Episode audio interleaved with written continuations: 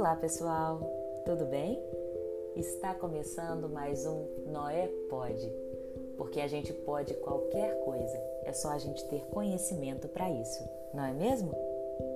Aqui falamos sobre o desenvolvimento infantil, principalmente nos primeiros mil dias, para te ajudar a passar por essa fase com mais leveza.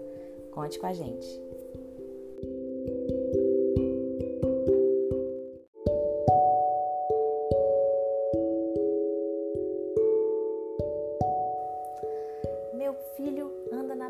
Dos pés, doutora. Essa é uma pergunta recorrente em um consultório de ortopedia, pediatria ou neurologia pediátrica. Não é para menos. Em muitos casos, a marcha em pontas é apenas um mau hábito desenvolvido por uma criança saudável, mas em outros, isso pode indicar uma patologia mais grave. Hoje, nós vamos falar sobre marcha em pontas idiopática, a caminhada na pontinha dos pés e em quais casos é preciso procurar ajuda. Além disso, vou sugerir algumas formas de tratamento para esse padrão de caminhada. Vem comigo? O que é marcha em pontas idiopática? Estima-se que entre 7 a 24% da população pediátrica ande na pontinha dos pés, sendo que parte dessas crianças é totalmente saudável. Não apresenta nenhum problema de tono muscular, postura ou alterações nos reflexos dos tendões. Idiopático significa um termo médico que se atribui a qualquer condição de saúde que não tem uma causa específica bem conhecida. Então, marcha em pontas idiopática é quando a gente não tem muito conhecimento sobre o que, o porquê que essa criança anda na pontinha dos pés. A marcha em pontas idiopática, ou seja, não patológica, não está relacionada a doenças, acontece quando a criança não toca o chão com os calcanhares. E isso se torna evidente assim que o bebê começa a andar com autonomia. Além disso, essa marcha em pontas acomete igualmente os dois pezinhos e não é progressivo, isto é, não piora com o tempo e os dois pezinhos estão em pontas. A literatura científica indica que existe um padrão familiar relacionado a essa condição. É muito frequente que bebês que andam na ponta dos pés tenham familiares de primeiro ou segundo grau que também tenham apresentado essa alteração ao andar. Tem ainda uma correlação muito positiva entre a marcha em pontas e a predominância da mão esquerda, ou seja, os canhotos têm mais é, predisposição a andar nas pontinhas dos pés. A maioria das crianças abandona esse hábito de andar nas pontas dos pés conforme cresce e se desenvolve. Alguma delas pode manter esse padrão de marcha por toda a vida, mas a maioria o fará por hábito.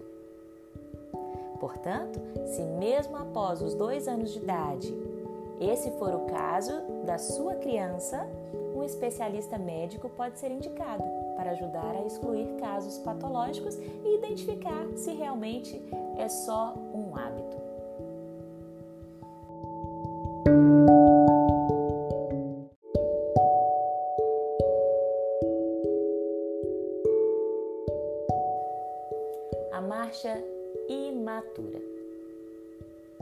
A marcha imatura está super relacionada com essa caminhada na pontinha dos pés. De antemão, em crianças menores que 3 anos, a marcha tem características realmente especiais que devem ser observadas de perto pelo papai e pela mamãe. As crianças estão aprendendo a andar. Elas não vão começar a andar do jeito que a gente anda. Elas precisam entender esse equilíbrio, entender como posicionar o pezinho da melhor forma. Geralmente, percebe-se uma maior flexão da pelve, ou seja, o bumbum mais arrebitadinho para trás, os joelhos um pouco mais flexionados e os tornozelos também. Isso porque quando abaixa o centro de gravidade, ou seja, quando o, o ponto que mantém a criança em equilíbrio no centro do corpo fica um pouco mais próximo do chão, a criança fica mais equilibrada. Isso facilita o equilíbrio dos pequenos. Por isso, esse padrão diferente do nosso quando a criança começa a andar. É a típica caminhada pinguim. Perninha aberta, joelhinho apontado para fora, pezinho apontado para fora e um andar um pouco cambaleante. Nessa fase, o bebê também pode abrir os, os bracinhos enquanto anda.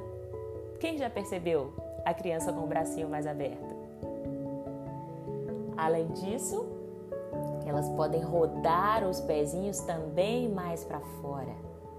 Isso tudo são possibilidades que a criança tem de melhorar o equilíbrio enquanto ela está aprendendo. Também é normal observar que os bebês preferem passar o menor tempo possível sobre o apoio de apenas um pé. Por isso, eles dão um passinho mais rápido. Eles trocam o passinho mais rápido que a gente. Eles não chegam a rolar totalmente o pé, transferir o equilíbrio para depois colocar o outro pezinho. Porque esse equilíbrio que para a gente é fácil, para eles é uma tarefa super difícil e que eles estão aprendendo. É como se a gente estivesse andando numa corda bamba.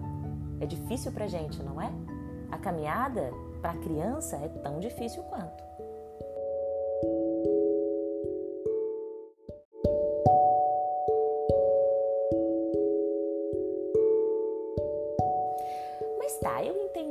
como é a criança, entender um desenvolvimento, mas você deve estar me perguntando: quando então eu devo procurar um médico? Em alguns casos, andar na ponta dos pés pode ser sim resultado de uma condição específica, como paralisia cerebral, distrofia muscular ou até transtorno do espectro autista. Assim, se o seu bebê já completou os dois aninhos e continua andando na pontinha dos pés, converse com seu pediatra. Pode ser um outro motivo que precisa ser pesquisado, que não só esse hábito que a gente comentou. Outros motivos que também justificam essa consulta são os músculos das pernas tensos, então a perninha rígida, ter uma maior rigidez no tendão de Aquiles, que é esse tendão que a gente tem aqui no calcanhar, ou uma falta de coordenação muscular. Quando a gente percebe que a criança está muito destrambelhada, a gente pode entender quais aspectos são interessantes para que a gente leve essa pergunta, essa dúvida ao pediatra, ao ortopedista pediátrico. Por quê? porque pode haver patologias associadas a esse caminhar nas pontinhas. O diagnóstico de uma marcha em pontas idiopática, que é sem motivo específico, não relacionado à patologia, como já explicamos, é feito por exclusão. Isso significa que, ao procurar um ortopedista ou neurologista pediátrico, ele deverá excluir algumas condições que podem causar esse padrão de andar. Entre elas estão o encurtamento do tendão de Aquiles, que é esse tendão grosso que a gente tem aqui no calcanhar, que eu já comentei. É, se ele for muito curto, ele pode impedir que o calcanhar toque no chão. A criança fica com um, um, um tendão mais rígido, com menos flexibilidade para posicionar o calcanhar completamente no chão. Paralisia cerebral é outra patologia associada.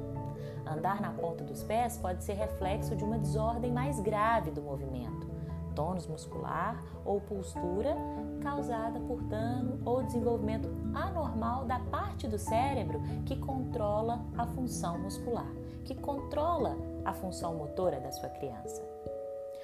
Outra possibilidade é a distrofia muscular essa é uma condição genética em que as fibras musculares são propensas a se danificarem e ficarem fraquinhas com o tempo.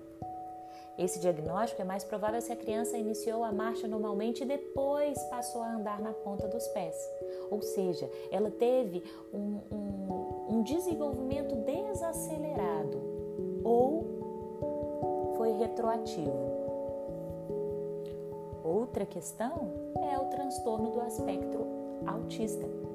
O autismo, como a gente já sabe, não afeta apenas a forma como a criança se comunica ou interage com o outro, mas também pode ter impacto sobre o seu aprendizado motor.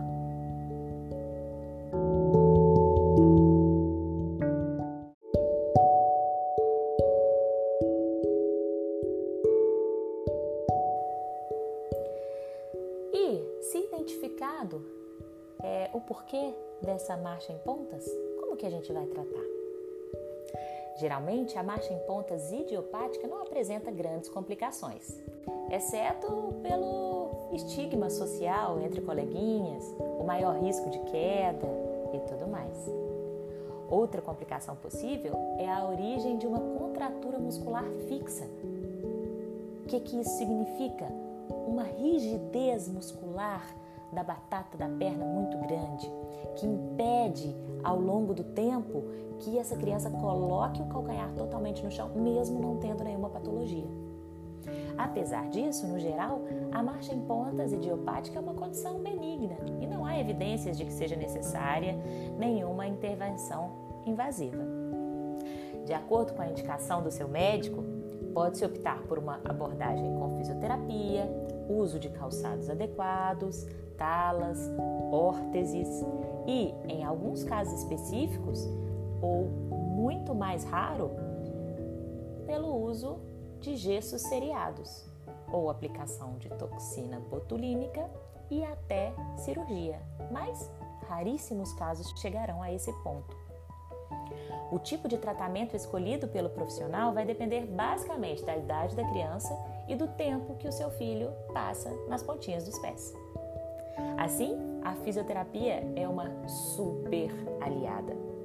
Deve incluir exercícios de alongamento, mobilidade, fortalecimento, equilíbrio e coordenação motora, havendo até a possibilidade de fazer estimulação elétrica para auxiliar esse posicionamento correto do pezinho durante a caminhada.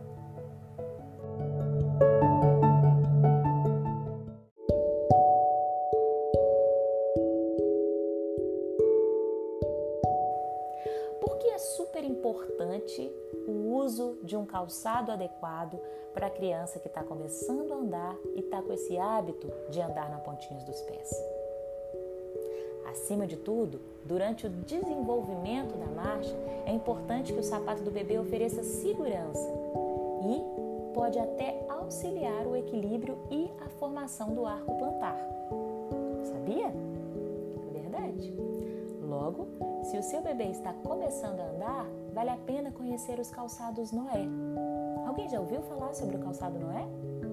Ele é feito com uma tecnologia dinâmica que simula o andar descalço em solo natural sem alterar a marcha original da criança e ainda estimula a musculatura da corvinha dos pés.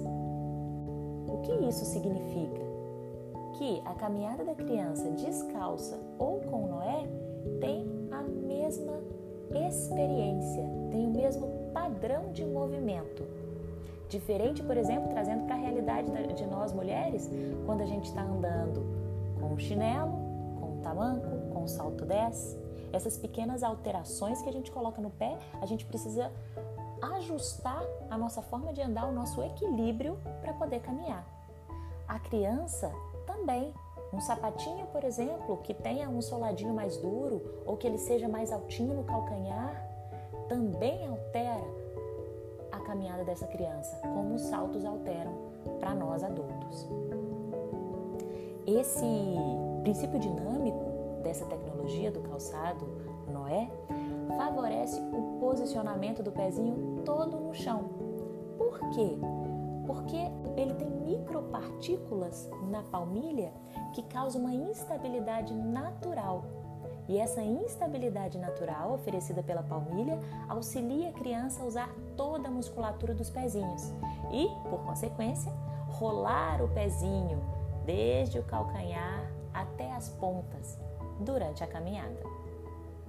Em resumo, as características mais importantes de um sapato de bebê na fase de aprendizado de marcha estão a base bem alargada, ou seja, o pezinho precisa, o sapatinho precisa ser largo para o pezinho caber todo lá dentro e não ser apertado. Também precisa ter espaço para os pezinhos se movimentarem. Então os dedinhos precisam ter espaço dentro do sapato para ir para cima ou para baixo. Faz um teste aí. Joga o seu corpo para frente e repara que você vai fazer força com o dedo do pé para te manter em equilíbrio. Então, o sapato da criança precisa permitir que ela também faça isso, porque os dedos são grandes aliados no equilíbrio. Também precisam ser flexíveis para que o pezinho entenda o movimento que ele precisa fazer para se equilibrar e precisa ter uma espessura fina no solado, para que a gente não mude o centro de gravidade da criança. Você lembra que a gente falou lá em cima que a criança abre a perninha para descer o centro de gravidade para ficar mais equilibrado? Se a gente coloca um centímetro de solado, gente, a gente está subindo. Ela já tende a descer. Então a gente está alterando esse movimento natural da criança de aprender a reequilibrar, a se equilibrar, a entender o seu próprio equilíbrio. Portanto, um calçado adequado não deve interferir no desenvolvimento normal do pezinho. E ainda tem calçados que são capazes de estimular a formação muscular, prevenindo também contra condições como pé plano, pé chato, pé torto e os dedinhos retraídos, que foi o caso do Noé que a gente contou agora há pouco. Se você quiser conhecer mais sobre o Noé e como ele pode ajudar a desconstruir o hábito da caminhada em pontas do seu filho? Converse com a Noé, entre nos canais do Instagram, do WhatsApp, do site, que te daremos maiores explicações. Se você gostou desse conteúdo, compartilhe, não deixe de ler e escutar os nossos conteúdos, tanto aqui no podcast quanto no nosso blog, para entender sobre aspectos específicos do desenvolvimento saudável da sua criança. Um grande abraço, se cuidem e fiquem bem.